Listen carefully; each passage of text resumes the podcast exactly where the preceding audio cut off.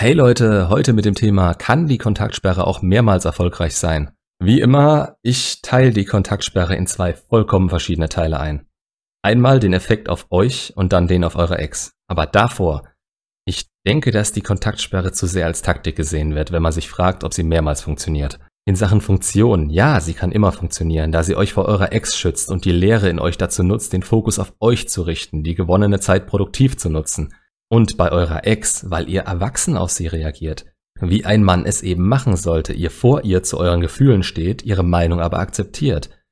Wieder mal anhand unseres Satzes erklärt, den ihr davor sagen könnt. Ihr liebt sie, wollt die Trennung eigentlich nicht, möchtet mit ihr daran arbeiten. Wenn sie ihre Meinung ändert, darf sie sich gerne bei euch melden. Da fängt's in meinen Augen aber schon an. Manche, die sich nicht gut oder beim Richtigen informiert haben und vieles aus ihrer eigenen Fantasie dazu zaubern, sagen dann, äh, ich gehe jetzt in die Kontaktsperre dazu. Als wäre es das Allheilmittel, eine Zaubertaktik.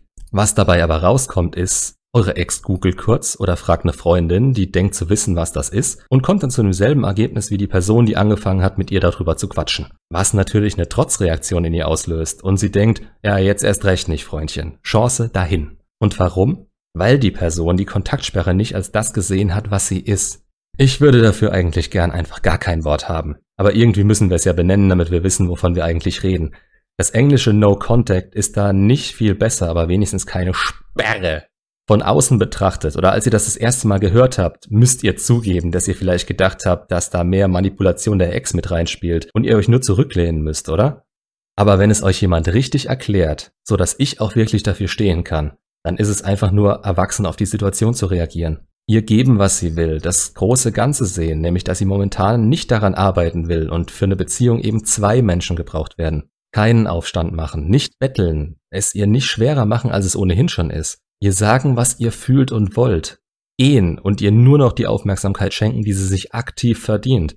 Und das auch nur, weil ihr euch selbst vor negativen Gedanken und ja, auch vor einer Art Depression schützen wollt. Denn ihr seid Menschen und das stärkste Gefühl, das ein Mensch empfinden kann, ist in meinen Augen Liebe. Und die entsteht aus der Bindung zu unserem Partner.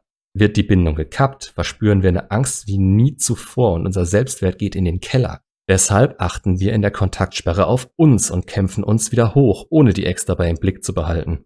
Denn sie ständig um uns rum zu haben, würde uns runterziehen. Wenn unsere selbsterkämpfte Stärke dann am Ende dazu führt, dass unsere Ex uns wieder interessant findet und wir sie durch uns selbst und unseren Charme wieder für uns gewinnen können, hat das Ganze dann am Ende irgendjemandem wehgetan? Oder ist es eine manipulative Taktik? Meiner Meinung nach wird das Wort Kontaktsperre dem Ganzen absolut nicht gerecht. Aber wir müssen es halt irgendwie benennen, so ist es eben. Wenn ihr euch das alles jetzt so angehört habt, sagt mal ernsthaft, denkt ihr, diese Vorgehensweise kann zweimal klappen oder häufiger? Ich denke ja. Aber wenn sie mehr als einmal bei einer Person eingesetzt werden muss, wie viel Wert hat diese Person dann wirklich in eurem Leben? Sorgt die Person nicht in Wirklichkeit für euer ständiges Auf und Ab? Gut, zweimal in Härtefällen von mir aus. Aber wenn man schon nach mehrmals fragt, wie oft sollt ihr euch denn noch von ganz unten wieder ganz raufkämpfen, nachdem sie diejenige war, die euch dahingestoßen hat? Und ändert bzw. verbessert sie sich ein, zwei oder sogar dreimal? Wohl kaum, wahrscheinlich noch nicht mal das erste Mal. Wenn ihr euch rein theoretisch die Frage stellt, ob das funktionieren kann, ja, kann es. Aber praktisch solltet ihr eigentlich spätestens nach dem ersten Mal genug Selbstwertgefühl entwickelt haben, um ihr ins Gesicht zu sagen, dass sie diesmal einfach Pech gehabt hat. Aber das ist nur meine Meinung.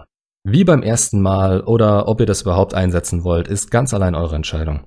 Eine, die euch die besten Chancen auf euer momentanes Ziel gibt, eure Ex zurückzubekommen aber auch eine darauf, so schnell es geht, wieder glücklich zu werden. Und dafür gibt's nach einer Trennung kein anderes Mittel, das das so schnell schafft. Denn jeder Kontakt mit ihr, selbst im Guten, zu ganz anderen Themen oder sonst was, wird in euch was aufwühlen, was euch aufhält. Das ist mal eine Weile in Ordnung und auch ganz normal und gesund ist zu verarbeiten, aber man muss es sich ja nicht vor die Nase setzen und auf das nächste Stechen im Herz warten. Also macht's gut und bis zum nächsten Video.